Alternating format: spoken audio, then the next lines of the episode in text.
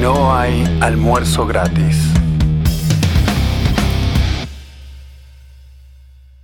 Hola, hola gente, ¿cómo están ustedes? Espero que estén bien, espero que la vida les sonría tanto como a mí. ¿Y ustedes? ¿Ustedes, mis amiguitos? Luis, por ejemplo. Buenísimo. Mamma mía. Ah, hoy estamos. Saludos de Está- Venezuela, está- muchachos. Está chispeante, Luis. Para toda la comunidad italiana que nos escucha. Pero bien, Luis, decí la verdad, ¿eh? si estás mal, contanos. Usa este No, no, espacio todo- para, para todo desahogarte. buenísimo. ¿eh? Está buenísimo en esta noche estrella de, de Venezuela. La estrella es lo que lo único que no, no se apaga cuando se va la luz. Leandro, sorprendenos. Contanos a dónde estás. Voy a aprovechar que Luis habló en italiano eh, para contarte que estoy donde me mandó mi agente de viajes eh, preferido y el único, Emilio. Eh, Especializado en micronaciones, ¿no? sí, sí, sí, sí, es un, realmente, realmente me manda a destinos impresionantes. Eh, y estoy en Bardo, que queda en el norte de Italia, más precisamente en la selva de Torre Mondovi, el, la selva, no, perdón, el bosque de Torre Mondovi. Sí, eso te iba a decir. eh, Ahí en el fondo Se ve, es se más, ve. es Se ven más los arbolitos. bosque que... Sí, sí, sí, es boscoso. Y el, bueno, el fundador se llama Piercarlo Bormordida. Bor, Bor- Bormida. No sé. Mordida. Seguramente Emilio lo puede pronunciar más que- mejor que yo. Um, Ay, Luis, y que sabe bueno, italiano. la- la- sí, igual el, el- el tipo dice que la lengua oficial es el inglés, Ah, mira. eh, pero que se puede hablar italiano también. ¿eh? Dice que hay, hay, hay gente que habla italiano acá también. Y bueno, eh, habla de la libertad individual, pero desde el punto de vista medio hippie, quiere hacer como un lugar, como un centro donde se encuentran los artistas, eh, también para la protección del medio ambiente, todo en respuesta a la degradación del mundo moderno, Marcelo, el que vos defendés. Y, Esto es una eh, combinación del abogado del diablo y el visitante de las micronaciones. ¿no? el, el abogado está acá, está, está paseando. Algo, Se fue a algo así como- Él se prende en todos los viajes, parece que. El abogado del diablo viene conmigo porque necesito un abogado por las dudas, no sé, ¿viste? Sí, sí, vos te metes en cada bardo. Me, me, me- sí, me meto en lugares donde quiero independizar y bueno, necesito acá por si me quieren. Perdón, O caí, sea, caí tarde. La ciudad se llama Bardo. Básicamente, es un buen lugar para sembrar papas mientras hablas de forma aburguesada, ¿no? Exactamente, no sé ni qué quisiste decir, pero concuerdo al 100%. Eh, y bueno, acá hay unos ministerios muy raros. Eh, yo voy a pelear por uno de estos cargos. Este es el que más me gusta, que voy a leer ahora. Es el Ministerio eh, de Asuntos Extraterrestres y, y Cooperación Interplanetaria. Ah, mirá. Este es el ministerio por el que yo voy a luchar eh, para, bueno, desde ahí generar una guerra espacial por la independencia reconocida de este lugar.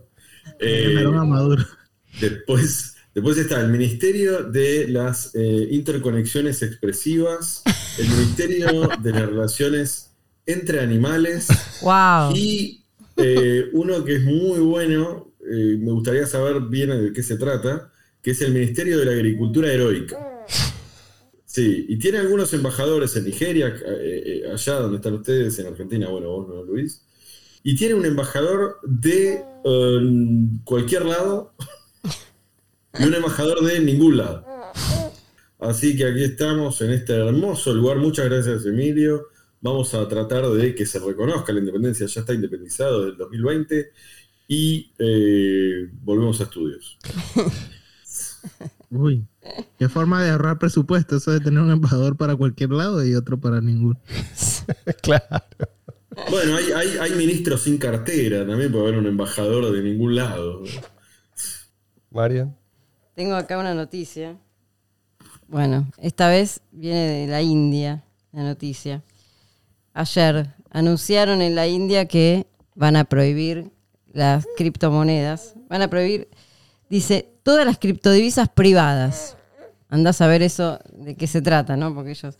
Pero lo más gracioso de todo, eh, dice que lo que quieren impedir, ¿sí? es que activos como el Bitcoin puedan acabar en manos inapropiadas. Entonces se van a encargar este, de que ninguna, ninguna criptomoneda vaya a parar a las manos que ellos no quieren, o sea que se quieren quedar con todo, básicamente. Y por otro lado, dice que, eh, eh, que eso, que, que no acaben las manos inapropiadas que podrían dañar a la juventud de la India. Nadie Esos son los argumentos. en los niños. Yo intenté ver, bueno, a ver cuál era el, cuál era el- la cuestión detrás de esto. No, no existe, no, no- nada. La cuestión es prohibir todo y bueno, básicamente eh, por el bien de los de los jóvenes, de Ahora- los jóvenes de la India, Lo mismo supongo que harán con el dinero fiat, ¿no? Por supuesto. Digo, impedir que caiga en las manos equivocadas. Bueno, lo que les recomiendo a los de a la gente de la India es eh, usar, eh, no- usar eh, intermediarios, ¿no? Por supuesto.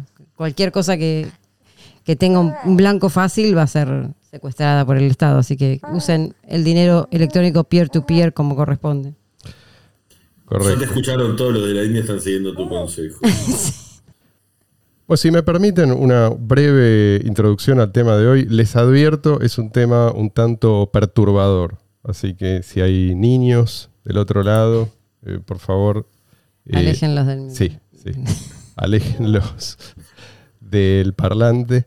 Puede caer en oídos equivocados. Pues, Exactamente. Tengo que asegurarnos de que escuche quien corresponde. ¿Se acuerdan ustedes del video ese? Alguna vez creo que hablamos de este tema, que muestra el experimento de la sala de espera. ¿Saben a Sí, qué me sí. refiero? Sí. Que era sí. una, una sala de espera en la cual entraba una, una persona y se encontraba con que los demás estaban haciendo algo que no tenía ningún sentido. Y 20 segundos después ya estaba haciendo lo mismo que todos los demás. Sonaba una- un timbre y se paraban todos. O sea, una chicharra y todos se paraban. Y después la chicharra volvía a sonar, todos se sentaban. El tipo no sabía por qué estaban haciendo eso, pero terminó eh, ese tipo y después el que venía atrás. Resulta que el primero que lo estaba haciendo era el que formaba parte del staff, ¿no? O sea, que el, único que sabía que esto era un experimento eh, psicológico, psicosocial, no sé cómo llamarlo. Entonces uno se pregunta, pero, pero ¿por qué? ¿Cómo es posible? Y al verlo hasta, hasta te da un poco de bronca, ¿no? Que a nadie se le ocurre eh, plantearse. De hecho, hay, ahora que me acuerdo, hay uno que pregunta, ¿no? Como muy ¿Por qué tímidamente le pregunta al que está sentado al lado, a una chica que está sentada al lado, le pregunta, ¿por qué, están, por qué se paran eh, y, se sientan según suena la chicharra? Y la chica dice que también, eh, no, no sabía nada, dice, no sé, cuando yo llegué los demás lo estaban haciendo. ¿sí? O sea, así, uno siguiendo al otro y el que le sigue siguiendo a este y así sucesivamente. Todos, llegó un momento en que una sala de espera bastante espaciosa, todos estaban haciendo exactamente lo mismo, ¿sí? Al ritmo de la Comportamiento de chicharra. rebaño, básicamente. Absolutamente. Pero bueno, la, la explicación, esto tiene una explicación. Tiene una explicación, yo diría, sociobiológica, si ustedes quieren. Porque ocurre que nosotros evolucionamos. Es imposible separar el aspecto social del biológico. Se influyen mutuamente. Entonces, ¿cómo es posible? Uno se pregunta, bueno, es posible porque los seres humanos que sobrevivieron fueron los seres humanos, en su mayoría, los conformistas. Esto tiene sentido. La, la mayoría de los que lograron reproducirse fueron siempre los conformistas. Los inconformistas no llegaban a reproducirse, sea porque los mataban o porque nadie quería aparearse con ellos. Entonces, eh, nosotros somos herederos de los que lograron evitar la muerte literal o la, digamos, la interrupción de su línea genética. Eso explica por qué nos duele tanto el aislamiento. Es una cuestión psicológica, pero es algo más profundo también. Nos duele porque implica una amenaza ¿sí? a la propia vida. Si uno no es aceptado por el grupo, por lo menos en, en aquel entorno ancestral, y bueno, eh, lo más probable era que no sobreviviera a esa disidencia. ¿sí? Entonces, tenemos un hardware que está adaptado al grupo. No importa cuáles son las reglas que los demás eh, admiten como, como válidas o como lógicas. Uno está, de- por así decir, programado para detectar cuáles son esas reglas y adoptarlas. No quiere decir que esto no puede cambiar. O sea, hay, un, hay una parte del cerebro que es la parte primitiva, pero hay otra parte que es, la que puede influir. No se puede evitar esa reacción, pero sí se puede eh, detectar y se puede hacer algo al respecto. Por eso no quiero sonar acá como, que esto es, eh, como fatalista. Ahora, también se puede hacer lo contrario. Se puede entender este fenómeno y se puede aprovecharlo. Creo que eso es lo que hacen, eh, quizás hasta inconscientemente, ¿no? Pero los que eh, en un determinado momento tienen el, el poder, el poder coactivo, apelan a nuestro cerebro más primitivo. ¿Cómo lo hacen? Bueno, esto, no- no- nos aíslan. Cuando vos te convertís en una amenaza para ese poder, eh, vos vas a ser expulsado, vas a ser censurado y te vas a convertir en el ejemplo a no seguir. Los demás van a mirar, van a decir yo no quiero terminar como este, y van a terminar, eh, digamos, completando el trabajo que inicialmente hicieron desde arriba. Lo completan, pero en, entre pares, ¿no? Eh, ¿Cómo se dice? Horizontalmente. Y esto lo podemos ver en. Hay, hay varios ejemplos de esto, pero a mí se me ocurren, se me ocurren dos paralelismos. O sea, este- esta eh, estrategia de ejercer máxima presión de entrada y después dejar que la gente, ¿sí? que el común de la gente, haga el resto del trabajo. Si vos empezaste con un gran esfuerzo de censura, de propaganda, de desinformación, ya con eso suele ser suficiente. Pues hay que hacer por ahí un trabajo de mantenimiento, pero no es necesario mantener esa presión indefinidamente. Hay dos ejemplos de esto que vienen al caso. Eh, uno es el de BTC, ¿sí? Esto- de esto ya hablamos en varios programas. Y otro es el de las, las vacunas, que hoy en día a mucha gente se les está queriendo imponer. Y no quiero discutir acá el tema de si son eficaces o no, cuán eficaces son, si son tóxicas o no, cuán tóxicas, si el balance es positivo o negativo. Lo que quiero decir es que ese debate no se dio. ¿sí? Es decir, eh, estamos ante un experimento a una escala universal. Miles de millones de personas están recibiendo un tratamiento y no permitieron que la gente especializada en el tema debatiera en libertad. Lo que hicieron fue censurar a cualquiera que tuviera una opinión contraria. Y lo hicieron en el momento en que el debate era más relevante. De vuelta. Después ya está. Después ya tenés eh, a miles de millones de personas, en este caso vacunadas, que están invertidas en el relato oficial. Si no es cierto, si resulta que no es cierto lo que me dijeron, y bueno, ¿qué significa esto? Formé parte de un experimento peligroso y quizás hasta sacrifiqué a mis hijos a estas supuestas autoridades. Y lo mismo cabe decir de, la gente que invirtió en BTC guiada por también por el relato oficial, que hoy es el que podemos encontrar en los medios masivos de comunicación. Entonces, por un lado, por eso yo decía al principio, eh, este es, es un, es un poco alarmante ¿no? entender este aspecto sociobiológico ¿no? eh, de la conducta humana. Pero también una vez que uno, uno lo comprende, cae en la cuenta de que no es nada nuevo. Y si no es nada nuevo, y si esto ya pasó y es- está y va a seguir pasando, seguramente, bueno, mejor entenderlo, ¿no? Así como es mejor entender los vientos, las mareas, la posición de las estrellas, todo este tipo de cosas, si uno quiere navegar, si uno no quiere navegar a ciegas, pongámosle. Entonces sigamos con el paralelismo. Si los beneficiarios del sistema monetario estatal, el sistema que tenemos, el que conocemos, el que heredamos, eh, están financiando hoy, como hemos ya demostrado un montón de oportunidades, el desarrollo de BTC, bueno, los encargados del desarrollo de BTC van a servir a esos intereses, es obvio, ¿sí? Del mismo modo, si el Estado financia a los, entre comillas, científicos, ¿no? o a determinados científicos, y protege a determinadas compañías, ¿sí? a las Big Pharma, bueno, los científicos, entrecomillados, y las Big Pharma van a servir al Estado. No hay nada sorpresivo acá.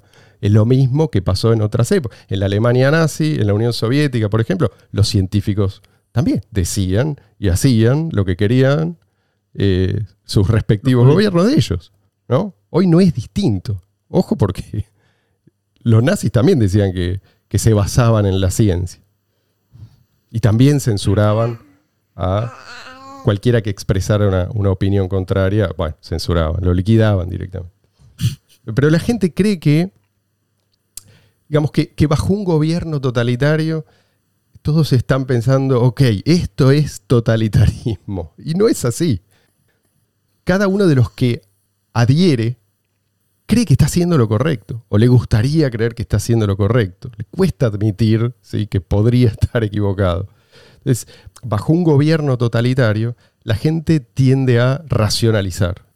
Y la gente tiende a pensar que el rebaño siempre está en otro lado, ¿no? En otra época quizás. Entonces, hoy mucha gente tiende a reírse de los boludos que obedecían a ciegas en, no sé, en algo, en el pasado, en el pasado distante o no tan distante, ¿no? Porque es obvio, ¿no? ¿Cómo van a comerse ese verso? Bueno, lo mismo creían ellos, los tipos de los cuales vos te estás riendo hoy, de los que en, su momento no comulgaban con el régimen. También se creían ellos iluminados, no, no se creían los boludos de la película. Bueno, el problema Eh, sé que esto me recuerda la, la imagen que hay. Hay una imagen en la que aparece un montón de gente levantando el brazo, haciendo el, el saludo fascista, y una persona de brazos cruzados. Sí, Y mucha sí. gente dice y piensa que ellos serían la, la- la persona de brazos cruzados, pero la verdad es que la mayoría serían los que tienen Sin el, brazo levantado. Sí, Bueno, la historia de ese hombre que estaba casado con una mujer judía Ajá. y bueno, obviamente este, se oponía al nazismo. Había ingresado en el, en el Partido Nacional Socialista por, en realidad por conseguir trabajo, lo que demuestra que a veces es por conveniencia. Mm. Pero cuando vio, digamos, lo que realmente era, eh, y bueno, obviamente también por- de- porque tenía una mujer judía, bueno, ahí sí dijo, bueno, hasta acá Hasta llegaron. que llegue, sí. Hasta acá llegaron y fue ahí que, bueno, después se tomó esa foto, fue muy famosa y, y después se supo la historia de él. Eh, y lo, lo- bueno, él no pudo conocer una hija porque obviamente eh, lo, lo consideraron, lo que vos decías, Marcelo, los nazis lo consideraron como un traidor a la raza, creo. O sea, le pusieron como, viste, esos cuando te ponen, eh, te inventan un caso y le ponen un nombre teórico eh, que suena serio, pero es una reverenda ridiculez. Eh, ¿no? Como traición a la raza. Sí, sí, sí, sí. El tipo no quería que mataran a la mujer ni a nadie. Este, Una nueva figura la legal, raza. digamos.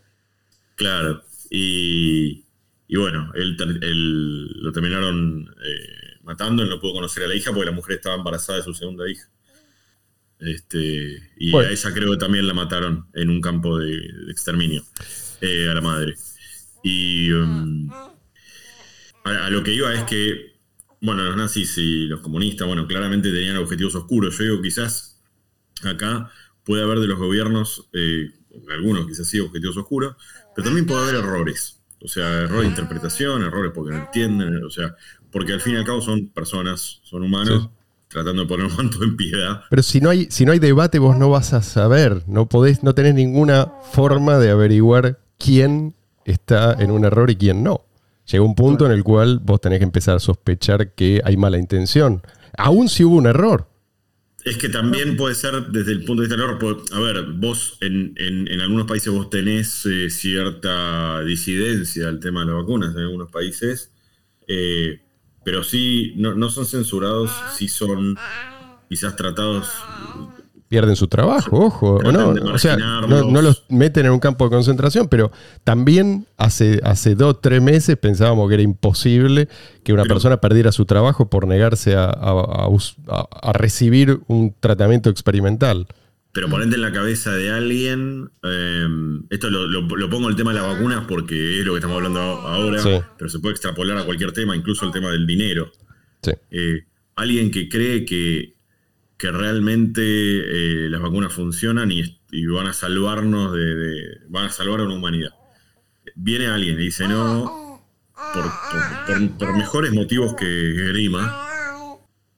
cuando uno ya tiene ese paradigma en la cabeza es muy difícil, incluso en políticos, o sea, o sea para tratar de sacar ese, esa idea de que es una, eh, es una conspiración. En algunos casos puede ser, en otras yo creo que hay errores y se puede eh, debatir. Eso es verdad que no lo debaten porque lo consideran cuasi asesinos. Pero precisamente a eso voy, que no hace falta, no hace falta que la conspiración eh, sea algo tan bien organizado, porque el resto del trabajo lo hace, lo hace la propia gente que ya por alguna razón ya se siente, a ver, terminan siendo aliados, o sea, terminan pidiéndole a los políticos que les mientan, porque no pueden tolerar la idea de que esto fue un gran error. ¿sí? Es decir, la posibilidad de que esto haya sido un error. Es que hay mucha gente que tiene tanto respeto. Incertidumbre. Mm. Hay mucha gente que tiene tanto respeto por las investiduras y por las instituciones este, estatales, gubernamentales, que no se permite siquiera dudar. Yo he escuchado gente que dice, ¿qué? ¿Vos querés decir que nos están mintiendo? Y pero, o sea, jamás un la política se trata justamente de eso, de mentirle a la gente para, para tener poder, básicamente es eso. Entonces, mucha gente ni considera la posibilidad de que, de que eso esté pasando. O sea, es, es, es así. El respeto ante todo, ¿viste?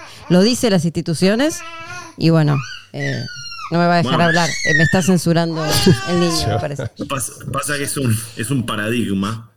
Eh, son que, ya se, se, maman de chicos y con el dinero pasa lo mismo. Cuando recuerdo cuando yo empecé a hablar de criptomonedas hace muchos años, ojo, me pasó a mí también, ¿no? Cuando me hablaron a mí de criptomonedas.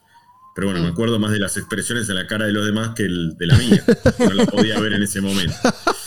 Eh, era, tan, casual. Sí, pero era como que no, ni siquiera podían entender que eso podía realizarse de alguna manera. Obviamente acá detrás hay una estafa, obviamente de acá detrás hay algo raro. No pueden imaginarse que el dinero no puede ser emitido por Incluso en un debate, me acuerdo, estuve con un amigo que, bueno, medio de izquierda, y y, él me dijo, ¿qué, crees que para vos el Estado no se tiene que meter nada? Le digo, empezando por la economía. Para mí el Estado no tiene que emitir moneda. ¿Vos pensás que el Estado tiene que emitir moneda? Y se quedó pensando. No sabía qué responder. Mm. O sea, lo sacás absolutamente las casillas. Entonces, pero yo creo que igualmente con Internet esto eh, va mejorando, porque hoy las criptomonedas son masivas quizás, bueno, todavía hay algunas que están, por lo que vos decís, eh, y yo creo que por el efecto de red que tuvieron eh, de entrada, como BTC, bueno, la gente se mira para ese lado más que nada, pero todo a su tiempo llega. Y, y creo que en el tema de las vacunas también, el tema de que claramente no están funcionando por lo que dicen los medios mainstream. No te lo dicen directamente, pero te dicen. Sí, por lo que dicen las estadísticas de los mismos gobiernos. Las estadísticas que tiran los medios mainstream te das cuenta que no están funcionando. Este, entonces, eh, yo creo que sumado a Internet, yo a Internet me refiero a los sitios no mainstream. Obviamente hay sitios ridículos, Internet tiene de todo. Pero hay, hay gente seria que realmente no eh, terraplanistas eh, que creen que el, mundo está siendo dominado por unas elites eh, y, reptilianos, sino gente seria que realmente, y, eso lo puedes, por ahora por lo menos lo puedes encontrar en internet y yo creo que de a poco, pero es un proceso muy lento, de a poco se, se va a ir entendiendo.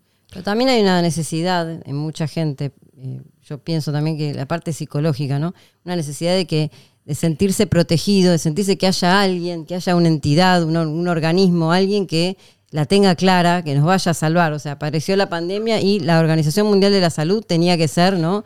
la entidad eh, suprema. eso, en algunas personas sí, pero el miedo al rechazo de los pares creo que hoy explica mucho más la conducta de millones de personas que eso que vos decís. No, no, no, yo digo eso, sí eso, la necesidad de que haya alguien que, que sepa y que haga las cosas que hay que hacer para salvarnos, ponerle, ¿no? La necesidad de eso. Más, sumado a que después, si esa entidad falla, este, nadie lo puede decir. Eso, es- eso es a lo que voy, porque la Organización Mundial de la Salud, desde el principio de la pandemia, Perdón, nadie lo puede decir. Y si, y si resulta que, pongamos que por alguna razón en el futuro todo esto se destapa, yo puedo culpar también. Claro. Puedo culpar a las autoridades. claro, entonces Yo es- el, el tema hice es... lo que me indicaron eh, y resulta que eh, resulta que me fue mal, yo no tengo nada que ver. Sí, tenés que ver. Sí. Primero, primero decían no. pasa nada, todo el mundo puede viajar. Después dijeron nadie puede viajar. Después dijeron hay que usar barbijo. Después dijeron el barbijo más esto. Después dijeron la distanciamiento. O sea, siempre era una cosa, eh, eh, dos pasos para atrás, uno para adelante, eh, contradicciones permanentes. eh, prohibir estudios con medicamentos que ya existen, bueno, un montón de cosas que, que- que hicieron ¿no? desde, desde, la desde esos entes tan supremos, ¿no?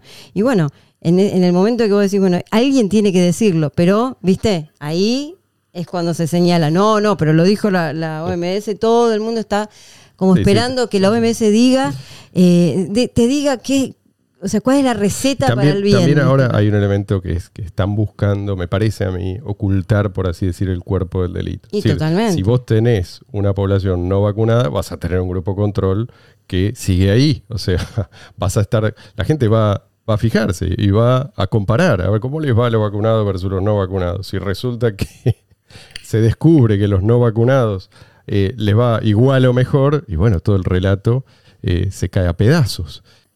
Y lo mismo, lo mismo cabe decir de lo que, lo que pasó en el mundo cripto, con toda Totalmente. esta invasión. O sea, si hay gente que eh, no compra el relato, y bueno, estamos todos en peligro, los que ya estamos invertidos. ¿no? Ah, Yo creo que el, problema, el problema de fondo, obviamente, ya sabemos, no, es nuevo y se hunde en la noche de los tiempos. Es, previo incluso a la, la existencia de lo que conocemos como seres humanos. Obviamente no es nuevo, pero yo creo que se agravó y mucho desde que el Estado se hizo con el control del sistema educativo. Ese es el punto eh, a partir del cual el Estado se empezó a dar el lujo de moldear el relato con tanta facilidad. Es- Y, y- y si te pones a pensar, también es lógico, ¿no? Si, si el gobierno puede valerse del sistema educativo y lo va a usar a su favor. Y es algo, es algo nuevo en la historia. O sea, es, es algo que arrancó en el siglo XIX. Y no Eh, vayas a cuestionar eh, que el sistema educativo público es una porquería, no lo vayas a cuestionar porque te van a decir, ah, no querés que los niños, ¿dónde querés que los niños se eduquen? Sí, no, que, no querés Es que, los niños se eduquen. Claro, o sea, no- desde ya, desde movida, no puedes cuestionar eso, no puedes cuestionar la salud pública, no puedes cuestionar nada de lo que el Estado se hizo cargo, va, se, arrobó su poder. Bueno, eso, poder. eso explica por qué eh, no te van a enseñar jamás los principios económicos válidos, no te van a enseñar jamás los principios éticos válidos, todo lo contrario. Te, va- te van a enseñar a ignorarlos. A, a demonizarlo. Exacto, es la única forma de lograr que vos los veas a ellos como salvadores o como, o por lo menos como gente por ahí mala, inescrupulosa, todo lo que quiera, sí, pero necesaria, en lugar de lo que realmente son, que es- son malos e innecesarios. Entonces, ¿qué hacer al respecto? Me preguntaba Luis antes del programa, pero Marce, ¿qué hacemos? Está bien, tenés razón, pero ¿qué hacemos? Y yo le dije, Luis, hay que hablar, hay que hablar, hablar, hablar, mientras sea seguro hacerlo, obviamente, ¿no? Cada uno evalúa su- sus circunstancias. eh, porque, a Sí. ver, hay, hay estrategias. Vos no, Luis. Eh, ¿Sabe lo que es la, la noche de los cuchillos largos? No. Sí, contá. La noche en que Hitler manda a matar a todos sus adversarios políticos y el mundo se da cuenta de que con qué clase de personas eh, estaban tratando hasta ese momento. Eh, bueno, hay, creo yo, una estrategia previa y posterior ¿no? a, una especie de noche de los cuchillos largos. O sea, si estás enfrentando una situación de ese tipo, y bueno, más te vale, no sé, huir o luchar en la clandestinidad. No sé, no soy experto en, en esos temas. Pero antes de llegar, y quizás no se llega a ese punto precisamente porque la gente se anima a hablar. Entonces, cada vez que se puede hay que hablar, porque esa es la manera de romper con el hechizo. Mucha gente tiene que escuchar al otro decir algo para empezar a despertar. Cuando la gente está bajo el hechizo del relato oficial, lo que ocurre es que confunde ese relato, ese discurso autorizado con la propia realidad. Entonces siempre están buscando pretextos para cualquier contradicción. Son todas contradicciones, digamos, eso es como una gran red de contradicciones, pero la gente, el cerebro de la gente está buscando eh, justificaciones. Pero de golpe, si alguien señala una contradicción, ¿no? un agujero en el relato oficial, la reacción puede ser, ah, esto se puede decir. Y, eso por ahí es el primer paso. Después viene, ah, eso se puede pensar también. En ese momento, esa persona se vuelve, yo te diría que se vuelve persona humana, o sea, empieza a abandonar el rebaño. Sí, porque así como el miedo eh, genera una retroalimentación negativa, digamos, que genera que si uno tiene miedo a hablar, el otro, el otro se calla y nadie sabe qué es lo que uno está pensando. También el coraje y, la, el mandarse a hablar genera una retroalimentación positiva. El otro también va a hablar y va, o sea, va a ver que, ah, bueno, habló este y no pasa nada. Bueno, entonces yo también eh, me animo y, o por lo menos me animo a, digamos, a compartir una duda. O sea, por lo menos me animo a cuestionar. porque muchas veces lo que pasa es que con el miedo y con, con el, lo que se hace, bueno, muchas veces en internet y eso, ¿no? De bajar canales de YouTube y censurar a, cualquiera que se, que se atreva a hacer una mínima pregunta, entonces eso genera, digamos, es el caso, digamos, caso testigo para que todos los demás digan, bueno, yo mejor no hablo porque me van a bajar mi canal, me van a cerrar la cuenta de Twitter, me van a... Entonces la gente, claro, ah, se termina autocensurando porque pusieron a uno como, como, ejemplo para, para, lo que no hay que hacer. entonces, digo, eh, el hecho de que haya mínimamente uno hablando, uno cuestionando, uno preguntando, ver, ver, eso hace ver que se puede, que se puede y que no es tan, no es tan peligroso, digamos. depende. y, justamente, eh, si te pones a pensar. el efecto contrario, ¿eh? o sea... No, no, sí, desde ya que sí, pero si nadie, si nadie habla, eh, entonces no hay chance. Claro. y, y justamente estos tipos ejercen tanta violencia porque saben que estas mentiras pueden ser descubiertas en cualquier momento. O sea, conocen el peligro que representa una persona que está dispuesta a decir lo que piensa y argumentar sólidamente. Es, un poco el, efecto, eh, ¿cómo se diría? El rey está desnudo de, ese cuento. ¿no? Es, que es, a eso a lo que le temen. Y, y, de ahí el permanente desasosiego de esta gente, ¿no? Aunque aparentemente tengan el control total, ellos saben que el relato solo se sostiene con cada vez más engaño, más propaganda, más censura. Entonces, nos quieren metidos en esa burbuja, pero es, frágil la burbuja. Y, y, va a seguir siendo frágil mientras haya tipo que se niegan a formar parte de un rebaño. Pero, pero digamos, tiene que haber, eh, es, es lo único que nos diferencia de otros animales. Y si no fuera por esa pequeña, eh, por ese pequeño segmento de la población, seguiríamos mm. todavía, no sé, colgado de los árboles. Y una consecuencia de este sistema educativo, lo que decías, ¿no? colectivista y, que tiene eh, al Estado como, su, como el Dios supremo, es que la gente no aprende a pensar por sí misma, no aprende a, discernir. En, las escuelas y en las universidades menos todavía, porque en la universidad ya la gente es más grande y es más peligroso porque ya puede pensar mejor todavía. Entonces, si de chiquitito encima ya te van eh, cortando las alas, llegas a grande, ya bueno, estás totalmente bloqueado para pensar por vos mismo.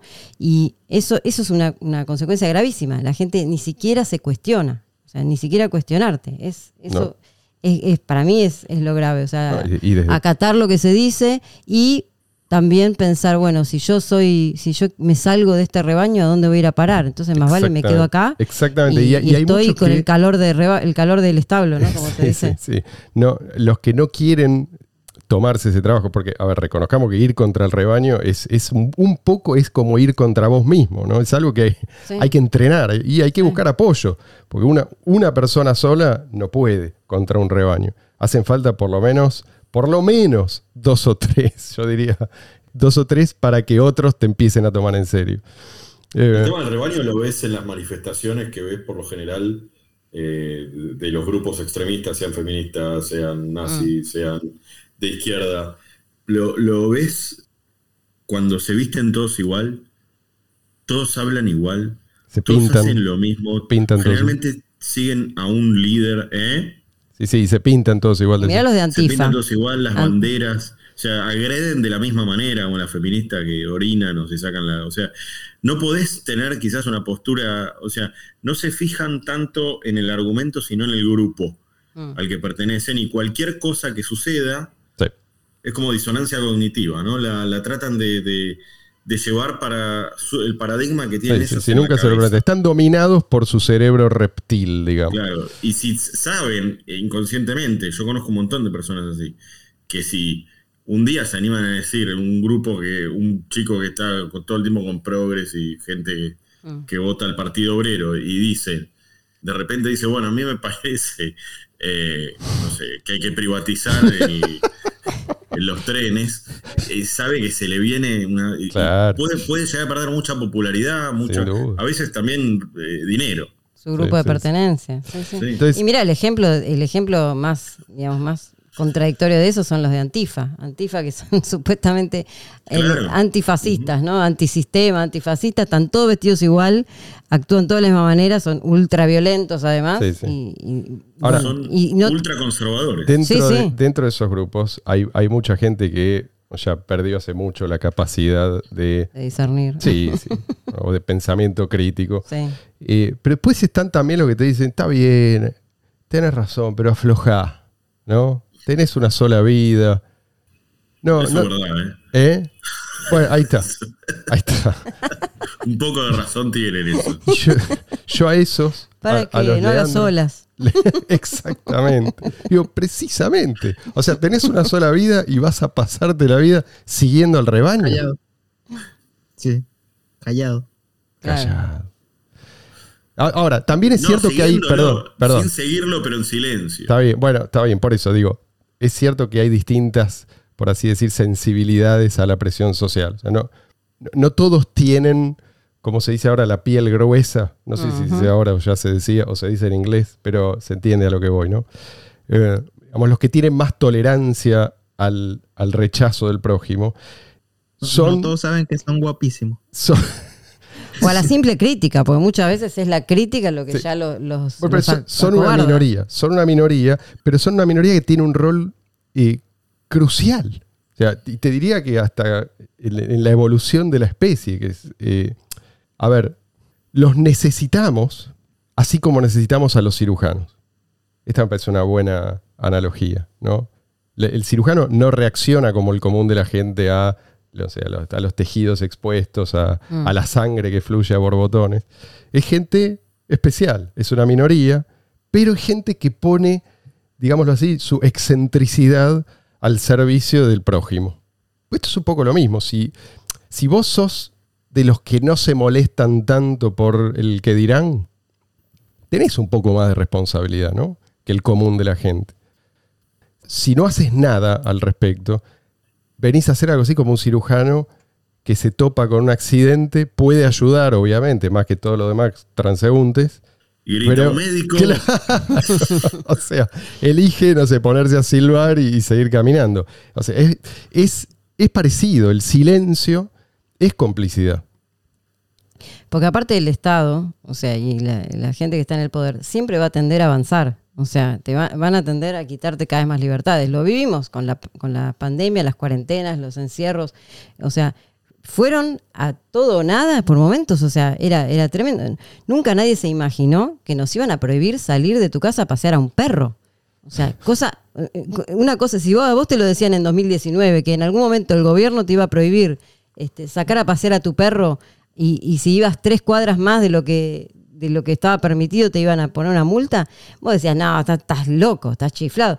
Y resulta que vivimos eso. Nosotros acá en la Argentina, en todo el, todo el mundo lo vivimos y vivimos también el hecho de que haya gente delatando y, y poniendo en evidencia al que sacaba a pasear al perro. O sea, es eh, entonces el Estado y el, y el poder en sí siempre va a tender a más, siempre va a tender a, a sacarte lo más que pueda de libertad. Entonces, en algún momento tenemos que decir basta y, y pon- ponernos, digo, poner un freno. Bueno, ah, yo hasta acá llegué. porque si no, si no lo dice nadie, o sea, estamos, terminamos todos encerrados.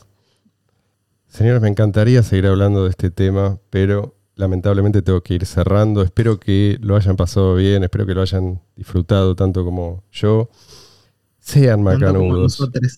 Pongan like, suscríbanse, recomiéndennos, hagan sus comentarios. Eh, es lo que a nosotros nos ayuda a seguir creciendo. Muchas gracias por estar ahí, se los aprecia mucho, será hasta la semana que viene.